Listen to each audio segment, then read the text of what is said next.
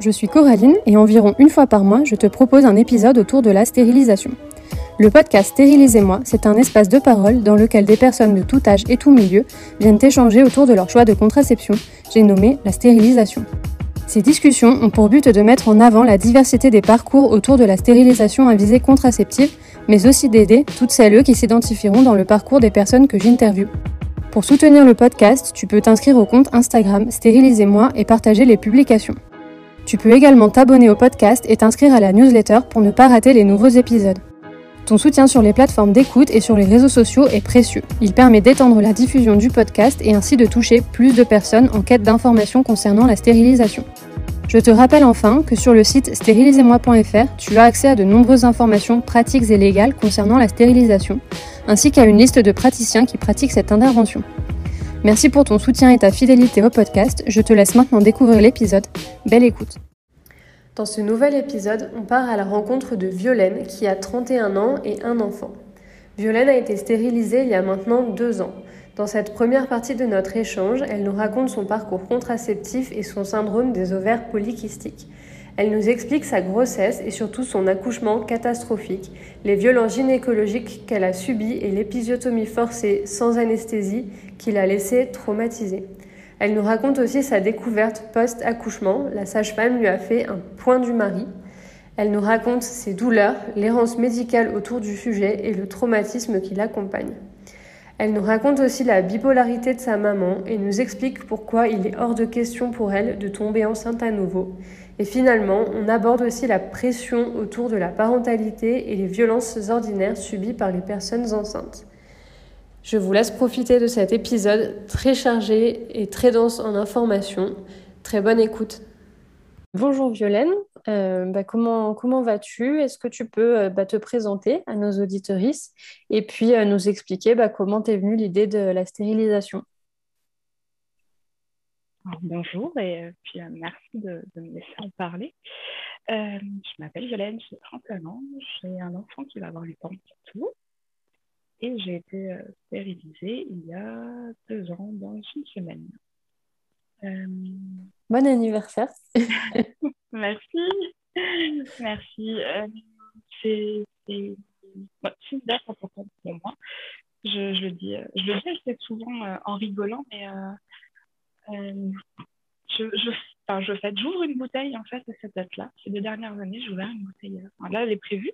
Du coup, une bouteille pour cette date-là, puisque moi, euh, c'est, c'est, l'anniversaire de ma libération, de ma vie euh, intime et de ma, vie avec moi-même. Puisque j'avais commencé à prendre un moyen de contraception, à savoir la pilule, quand j'avais 11 ans. Non, 16 ans, je arriver. euh, j'étais sous pilule euh, 11 ans au total, avec des coupures, avec des périodes euh, où je changeais de pilule. C'était euh, compliqué puisque j'ai le syndrome des ovaires polykystiques. Été mise sous pilule pour régler mes règles. Donc ça ne fonctionnait pas. J'avais toujours mes règles de manière assez euh, anarchique. Une à trois fois par an, peut-être, les bonnes années. Avec tous les symptômes qui vont avec, euh, le, enfin, tous les, les, petits symptômes désagréables du, syndrome des ovaires polykystiques et euh, le syndrome prémenstruel. Tout à la fois sans avoir mes règles et avec l'impact de la pilule par-dessus. Donc, euh, donc j'ai supporté ça pas mal d'années. Euh, et puis, euh, puis est arrivé un moment où avec mon mari, on s'est dit qu'on allait peut-être essayer d'avoir un enfant tout ce qui était moyen de contraception en se disant qu'on avait un peu de temps devant nous de toute manière, puisqu'avec le SOPK, ça risquait d'être compliqué. Euh, quatre mois après, j'étais enceinte, euh, sans avoir calculé la période d'ovulation, sans avoir eu d'aide extérieure ou quoi que ce soit. Donc, euh, donc assez rapidement, on a eu notre enfant. L'accouchement, euh, la grossesse, très bien. D'un point de vue médical, la grossesse a été parfaite. Euh, pour moi, ça a été euh, huit mois d'horreur. J'ai très mal vécu ma grossesse. Par contre, euh, je n'ai pas du tout apprécié le, la manière dont le corps médical et les gens voient les personnes enceintes. Moi, j'avais l'impression que, que j'étais malade et qu'il fallait me, chouchouter, me mettre dans du papier bulle pour me protéger, et puis c'est tout. J'ai eu beaucoup de mal avec ça. Et, et l'accouchement a été pour moi horrible, littéralement. Donc j'ai changé de département pour avoir une salle avec baignoire, une salle nature qu'ils appelaient à ce moment-là. Je sais pas si a changé depuis, mais j'ai visité le CHU le plus proche de chez moi et c'était une salle nature dans un CHU d'une grande ville avec un côté assez usine. Enfin, j'ai été mal à l'aise tout le long de la visite. Et du coup, j'ai changé de département pour avoir un plus petit centre hospitalier. J'ai fait une heure de route pour pouvoir avoir une petite salle dans une petite maternité avec une équipe qui était intégralement formée sur cette salle. Et, euh, et du coup, euh, je suis allée mais hyper confiante et ça a été euh, l'enfer pour moi là-bas. Qu'est-ce, que, euh, qu'est-ce qui s'est passé? Alors, déjà, je suis arrivée, j'avais la j'avais rompu la poche. Heure et demie, donc une heure, et demie de, enfin, une heure de voiture avec les contractions et tout le bazar qui va avec, ça a été assez compliqué.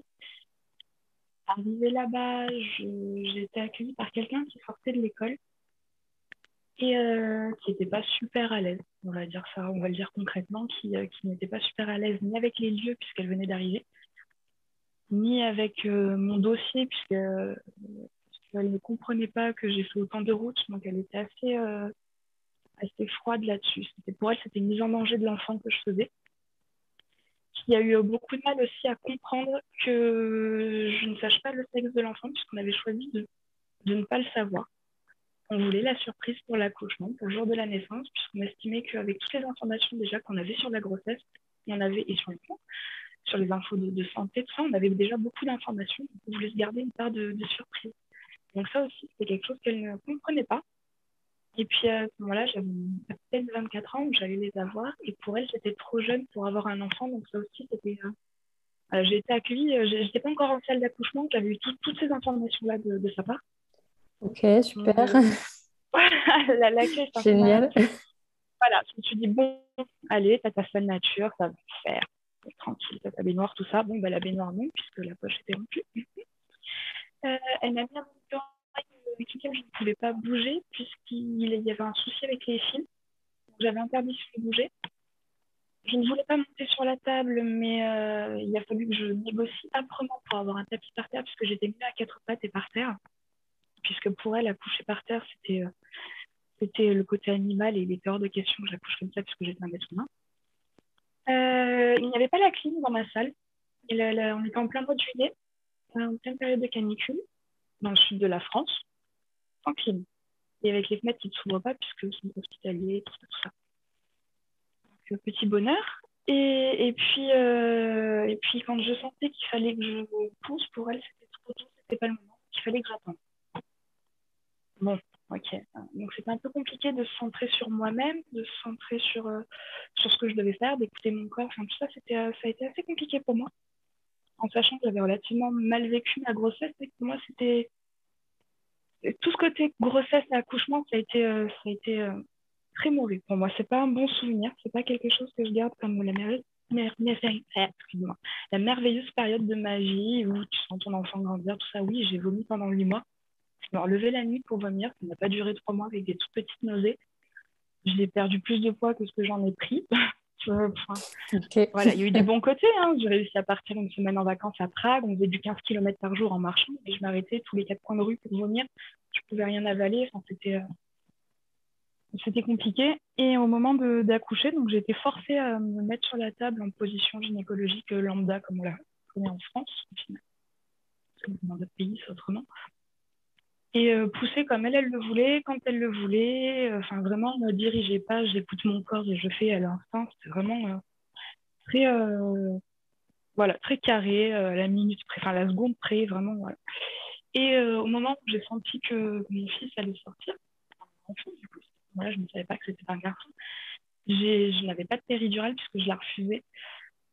je crois que je n'ai jamais autant souffert de toute ma vie mais une douleur qui m'a pris le, bas du ventre, qui m'a remonté ben, jusqu'aux épaules, j'ai eu des frissons, enfin, j'ai hurlé, je pense que toute la clinique m'a entendu.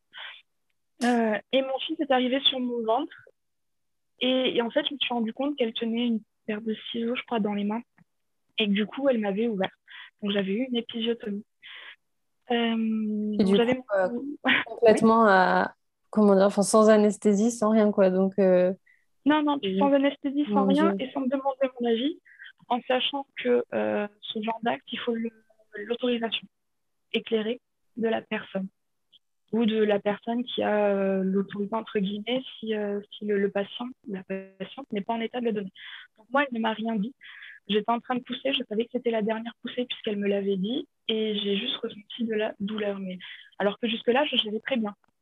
Les contractions, la poussée, j'avais mal, mais ce n'était pas une douleur qui me, qui, qui, qui, me, qui me bloquait la respiration. J'avais mal, mais c'était gérable puisque je gérais tant bien que mal comme je pouvais. Là, ça a vraiment été une douleur qui m'a ah, même encore maintenant, j'en ai le ventre qui se serre, le cœur qui se met à battre, je croise les gens. Ça fait vraiment euh, mon fils d'avoir 8 ans. Donc, 8 ans après, je suis toujours. Euh, voilà. Bon, en, état de, en état de choc au final, parce que. Oui. oui, bah, justement. Après, j'étais en état de choc puisque j'étais complètement nue. Je m'étais déshabillée pendant toute la période de travail tellement j'avais chaud. J'étais entièrement nue. Ça aussi, d'ailleurs, j'ai eu des réflexions pendant l'accouchement du fait que j'ai enlevé la blouse de l'hôpital, que je ne portais pas mon soutien-gorge, mon débardeur. Enfin, j'avais besoin d'être nue le tissu, le toucher, le... rien que le fait que quelque chose me touche, c'était hyper désagréable pour moi. Donc j'étais entièrement nue, mon fils euh, entre mes seins, et, euh, euh, il me disait, mais c'est un garçon, regardez-le, il est là, vous avez votre enfant. Et je répétais en boucle, tu m'as ouvert, tu m'as ouvert, tu m'as ouvert. Et je bloquais là-dessus. Je, je, me rappelle que je tenais mon fils, mais que je ne le regardais pas. Pour moi, c'était juste une, masse sur moi, quelqu'un d'autre, mais voilà, mon mari à côté, et je répétais, et j'ai bloqué, et ça a duré cinq belles minutes. Je, revois les aiguilles qui étaient euh, de l'horloge juste derrière elle, et je bloquais sur le tu m'as ouvert, tu m'as ouvert, tu m'as ouvert, tu m'as ouvert. Euh, donc au bout d'un moment, mon mari a réussi à me faire focus sur euh, bah, mon fils pour essayer. Il a compris qu'il y avait un truc qui, que ça allait pas. Donc il a, il a réussi à, attirer mon attention sur mon fils que j'ai mis au sein, avec qui je suis en peau à peau peut-être 10 minutes, un quart d'heure le temps que le placenta sorte et tout ça. Et, euh, puis, il a fallu amener mon fils pour le faire habiller. Donc, euh, j'ai mandaté mon mari euh, suivre mon fils, puisque mon mari avait interdiction de perdre mon fils des yeux. C'est une frousse pour moi intersidérale. C'était c'était le fait qu'on échange mon fils, mon enfant à la maternité. Donc, mon mari savait que s'il avait quitté mon enfant des yeux une seconde, c'était pas la peine de revenir. J'ai parti avec mon fils et je me suis retrouvée en tête à tête avec, avec cette sage-femme qui du coup m'a recousu euh, sans anesthésie. Donc en sachant que je n'avais pas la péridurale. J'ai eu l'épisiotomie et la suture sans anesthésie. Oh non. Et, euh, et quand je disais que j'avais mal, elle me disait euh, serrez les dents, c'est bientôt fini, vous avez accouché, ça fait pas mal. C'est tellement de violence et de non-respect de, de, toi aussi en tant que patiente parce que enfin Déjà, de tout l'accouchement, elle n'a pas respecté ton ressenti en te laissant pousser quand tu sentais et t'a forcé à faire les choses comme elle, elle voulait, alors qu'a priori, oui. elle n'est pas dans ton corps, donc elle ne sait pas ce qui se passe. Et en plus, oh, c'est horrible. Franchement, je suis désolée pour toi. C'est tellement horrible d'avoir des personnes comme ça qui sont censées nous soigner et qui, en fait, euh, bah, font ce qui les arrange.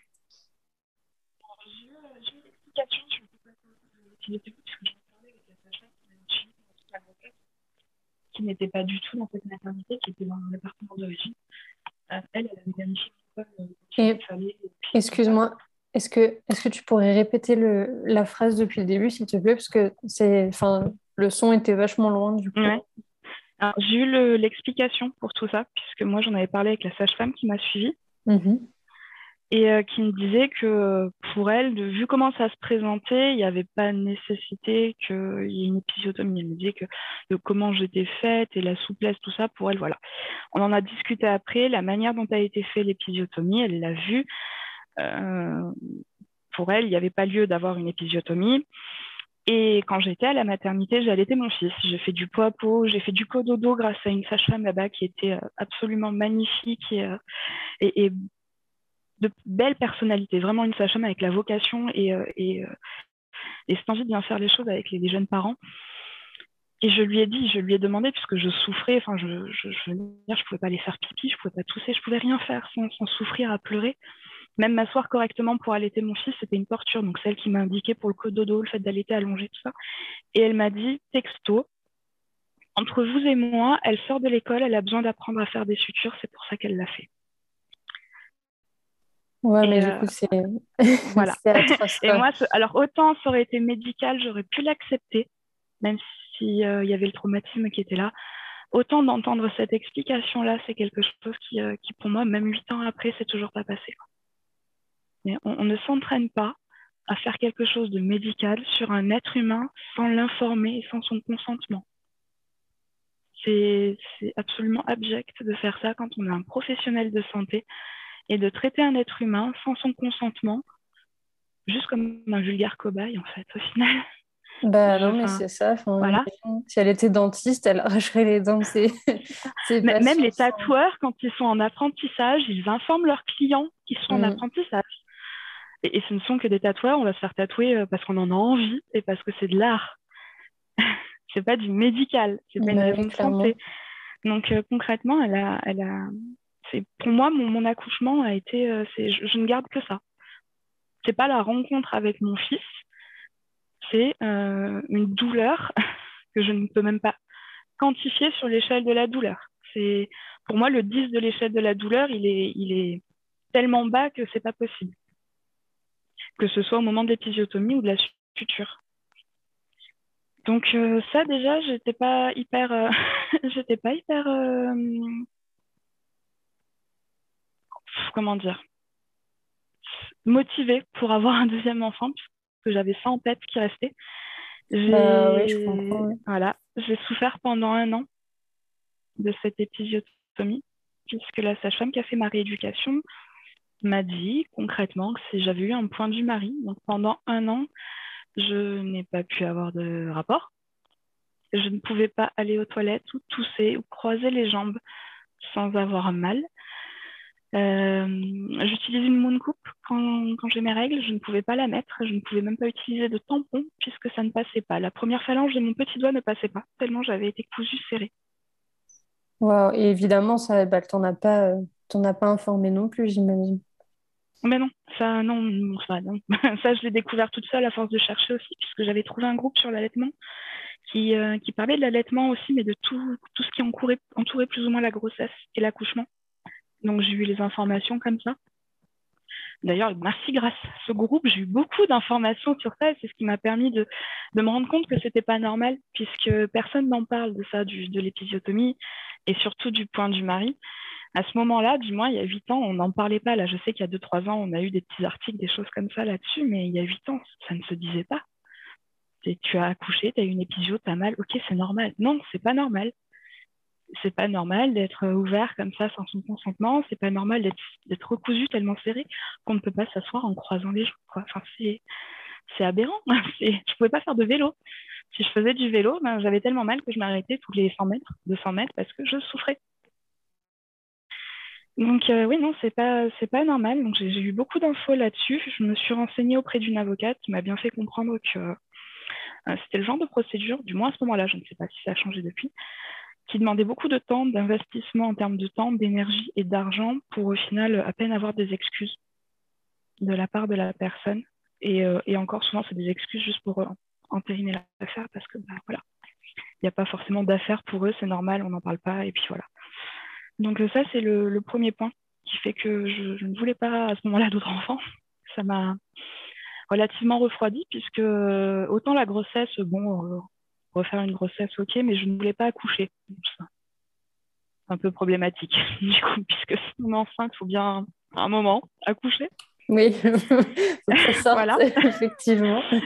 voilà, donc euh, il y a eu ça. Et puis, et puis chaque année, avec mon mari, on se disait, écoute, on vient juste de, passer une année, bon, bah là, on est encore dans les couches, ok, là, on est encore dans les couches, ok. Euh, l'année d'après, mon fils venait de rentrer à l'école, oui, mais il vient juste de rentrer à l'école, on commence à peine à profiter, il a plus de couches la journée, on commence à peine à pouvoir faire des balades avec lui, on peut profiter une année. Oui, on mettra le deuxième en route l'an prochain. Et on a fait ça jusqu'au jour où, quand le sujet est revenu avec mon mari, je lui ai dit, non, en fait, je dois t'avouer un truc, je n'ai point envie d'un deuxième enfant. Et là, il m'a regardé avec un grand sourire et il m'a dit Moi non plus. Ah bon. Voilà.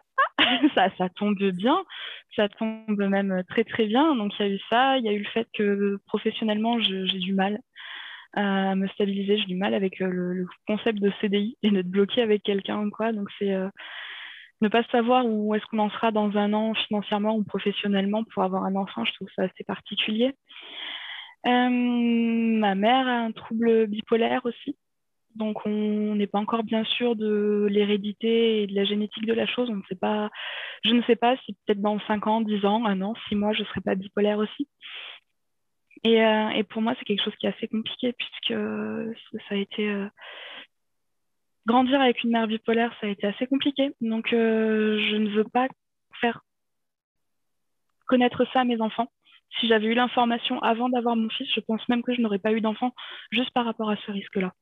Le fait déjà de lui passer ce trouble et le fait de lui faire vivre ce que moi j'ai vécu, c'est que non, c'est pas acceptable pour moi. Ok. et... Je doute pas qu'il y a des personnes qui sont entourées de personnes bipolaires, qui ont des parents bipolaires ou qui le sont eux-mêmes, qui ont des enfants et qui le vivent très très bien. Moi, je l'ai très mal vécu en tant qu'enfant de bipo. Donc c'est voilà, pour moi personnellement, c'est pas acceptable. Et est-ce que, enfin, est-ce que tu pourrais nous en dire un petit peu plus sur la bipolarité, parce que, enfin, malheureusement, il y a voilà beaucoup de, de troubles comme ça où on a souvent des, des, fausses idées de ce que c'est. Donc, euh, enfin, si c'est OK pour toi d'en parler, ça pourrait aussi permettre Alors, je ne suis, oui, je pas... il n'y a pas de souci, je ne suis pas une spécialiste de la chose. Euh, moi, j'ai passé ma vie avec une maman qui. Enfin, passé ma vie, j'ai passé 18 ans de ma vie avec une maman qui avait des périodes où elle était en dépression profonde, euh, complètement euh, coupée du monde réel. Donc, ne pas sortir de sa chambre, à ne voir personne, personne être sous somnifère pour pouvoir dormir euh, à pas pouvoir s'occuper de moi. Du coup, j'ai grandi avec mes grands-parents maternels et ma maman, puisque ma maman n'était pas en état psychologiquement de m'élever et que mes parents étaient séparés. Et, euh, et des périodes où c'est de l'euphorie totale avec des projets euh, en veux-tu, en voilà, qui ne sont jamais aboutis, avec, avec, avec une vie sociale plus que remplie avec euh, des, dépenses financières assez, euh, assez exponentielles, clairement en dessus de ses moyens. Et euh, j'ai grandi entourée de ça. Et arrivé à l'âge adulte, eh bien, mes grands-parents, qui jusque-là géraient les périodes de ma mère en fonction des ups et des downs, donc des phases d'euphorie et des phases de dépression, ont été trop âgés pour gérer. Donc c'est moi qui ai pris la suite.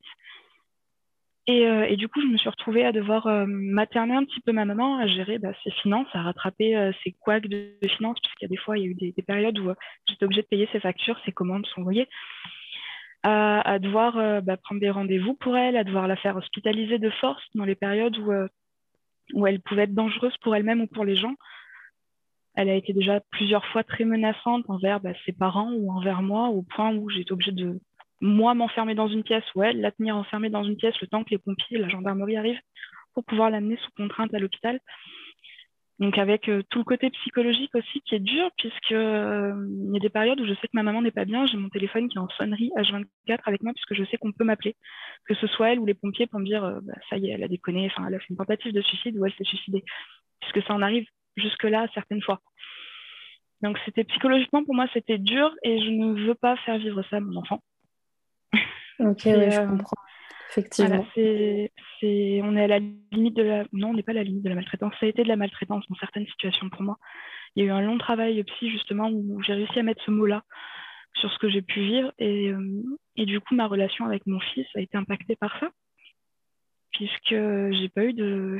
Ma maman n'a pas été ma figure maternelle. Ma figure maternelle, ça a été ma grand-mère maternelle, mes tantes. Euh, la copine de mon père. Enfin, j'ai eu toutes ces figures maternelles-là, mais j'ai pas eu la maman comme on l'entend. Et la relation à créer avec mon fils a été assez euh, particulière à ça, justement, puisqu'il y a eu l'accouchement qui a été compliqué. Et pendant, pendant plusieurs mois, j'ai associé la douleur de mon accouchement, la douleur physique et psychologique, à mon fils. Donc le lien a été compliqué à créer malgré l'allaitement, malgré le cododo, malgré tout ça, malgré le fait qu'à cette époque-là, je ne travaillais pas. Donc j'ai passé presque un an avec mon fils en tête à tête. Et, euh, et c'est plein de petites choses comme ça qui font que j'en suis arrivée à me dire non, je ne veux pas d'autres enfants. Ce n'est pas acceptable pour moi d'avoir un autre enfant. Je ne serai pas en capacité physique et psychologique d'élever un autre enfant. Je ne sais même pas si celui-là, je vais y arriver. On ne sait pas de quoi il fait demain. Donc, euh, Non, non, c'était pas possible pour moi. c'est super que tu aies réussi à, à t'écouter toi et pas euh, à céder, entre guillemets, à la pression de la société. Ou, enfin, voilà.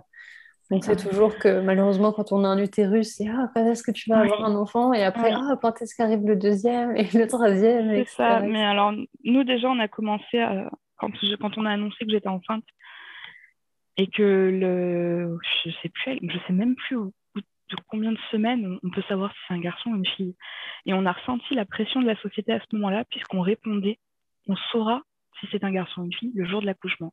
Et à partir de là, on, a déjà subi cette pression, puisque que ce soit dans nos proches familles, amis, ou même les gens qu'on ne connaissait pas, il y a des gens dans la rue qui croisent une femme enceinte, ils vont l'aborder, ils vont toucher son ventre. Moi, j'ai eu des personnes qui m'ont touché le ventre en me disant Oh, vous êtes enceinte, c'est tellement beau. Oui, mais je ne te connais pas, d'où tu touches mon ventre, voilà. Mmh. Euh, et qui demandent si c'est un garçon ou une fille. Et quand on leur répond, on aura l'information au jour de l'accouchement. Et pourquoi? Mais c'est scandaleux. Ah non, mais moi, je veux savoir si c'est un garçon ou une fille. Et comment on va faire pour les cadeaux de naissance? Il n'y euh, a pas que le rose et le bleu dans la vie. oui, puis c'est quand même pas un problème. Euh, voilà. Euh, mais, comment vous allez faire pour le prénom? On va avoir une liste et on piochera dedans, garçon, fille, ou même des prénoms qui, qui, peuvent matcher avec les deux. Enfin, il n'y a pas de problème, en fait. Il n'y a même pas de solution puisque ça se fait. Il faut arrêter. Comment on faisait avant l'échographie? Sérieux Donc, à partir de là, on a eu cette pression-là et je pense que c'est là que ça a commencé à me, j'ai commencé à me dire que c'était acceptable de ne pas être dans le courant de la société. Euh, en sachant qu'à la maternité, donc je venais d'accoucher, j'étais en train de raconter que j'avais mon épisio qui me faisait souffrir, mais, mais, vraiment beaucoup fort à des gens qui étaient venus nous voir. Et j'ai eu la, question, la fameuse question, et du coup, vous faites le deuxième camp, ça serait bien d'avoir une fille. Ouais, même à peine fini d'accoucher. déjà, j'ai accouché il y a, euh, je crois que j'avais accouché 12 ou 13 heures avant, parce que j'ai accouché dans la nuit, donc les gens pouvaient venir me voir euh, pas longtemps après. j'ai accouché il y a moins de 24 heures, on me demande déjà quand est-ce que je vais avoir le second. non. non, voilà. Surtout quand tu viens de dire que tu souffres et que potentiellement, en plus, il va te falloir du temps pour bah, te remettre aussi bien physiquement que psychologiquement.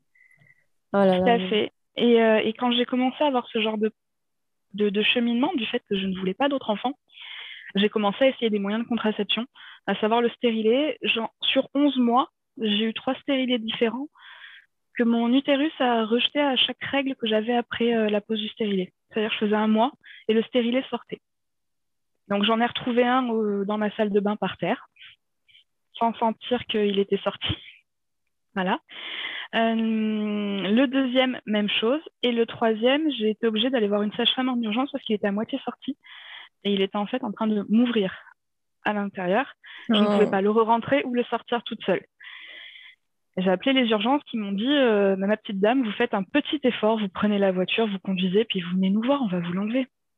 Oh non, mais c'est abusé ce. C'est juste abusé. Si, c'est abuser la, la, façon dont. C'est ça, un, on va, un homme, il va se, couper un petit peu le doigt, c'est la fin du mhm. monde. Et toi, tu es dans un, un état d'urgence et en gros, on dit bah, démerde-toi pour venir euh, ou fais-le toi-même. C'est ça. Moi, le, le, médecin urgentiste que j'ai eu, je lui ai indiqué qu'il me fallait une ambulance parce que je ne pouvais pas rester debout ni assise. Je n'étais bien qu'allongée pour ne pas avoir mal. Et que mon mari devait rester avec mon fils qui dormait puisque c'était le milieu de la nuit. Et euh, c'est là qu'il m'a dit, mais euh, tu prends tes, enfin, vous prenez vos petites jambes, vous montez dans la voiture et vous conduisez jusqu'aux urgences. Mais, mais, mais, non, enfin, je te dis que je suis bien allongée, je peux pas faire un hein, sans me tordre de douleur et finir couché par terre. Qu'est-ce que tu n'as pas compris? Donc euh, déjà, voilà, niveau de contraception, on en était là. Ce qui fait que j'ai fini avec un diaphragme en attendant d'être stérilisée. Et alors c'est bien, mais c'est pas c'est pas le meilleur moyen de contraception en termes de stats quand il est très bien utilisé, en sachant qu'un moyen de contraception, euh, l'utiliser de manière optimale, c'est pas forcément possible. Il y a des fois, on fait des choses qui ne sont pas correctes avec un moyen de contraception comme le préservatif, le diaphragme, ce genre de choses, quand c'est euh, nous-mêmes qui le gérons, sans le savoir. Donc, je savais très bien que déjà, les stats n'étaient pas très bonnes pour ce moyen de contraception. Donc ça me mettait un coup de stress, mais monumental à chaque rapport et à chaque règle, évidemment. si j'avais un jour de retard, j'étais en stress, en panique à faire des tests de grossesse tous les matins. Et en plus, j'ai mon syndrome des ovaires polykystiques qui change très régulièrement mes, mes, règles. C'est-à-dire que je n'ai pas un cycle fixe. Donc l'utilisation du diaphragme, plus le syndrome des ovaires polykystiques, tous les mois, c'était un enfer. À, pleurer de stress, à avoir un stock de tests de grossesse dans mon tiroir, mais je crois que ça prenait plus de place que mes serviettes euh, de douche. C'était complètement n'importe quoi puisque je psychotais sur ça. Et c'est toutes ces petites choses, en fait, prises indépendamment, la, la, bipolarité de ma mère, la grossesse que j'ai mal vécue, l'accouchement, euh, la difficulté de créer le lien avec mon fils, le, stress d'être de, enceinte à un moment où je ne le voulais pas, le, fait de ne pas être stable forcément financièrement. Il y a eu tout ça et je me suis dit, OK, je sais que c'est possible d'être euh, stérilisée, d'être ligaturée. Comment je fais? Où je vais? Qu'est-ce que je fais? En attendant le prochain épisode, on se retrouve sur Instagram. N'oublie pas de t'abonner au podcast pour être notifié de la sortie de nouveaux épisodes. Tu peux aussi t'inscrire à la newsletter mensuelle pour ne pas rater la sortie du prochain podcast et des articles de blog. Si mon travail t'aide dans ton parcours de stérilisation, sache que tu peux me soutenir en m'offrant un café. Pour cela, tu peux retrouver le lien sur le site stérilisez-moi.fr et sur Instagram. Tu peux également me soutenir en t'abonnant au compte Instagram et en partageant les posts ou tout simplement en parlant du projet autour de toi. Merci pour ton écoute et à bientôt.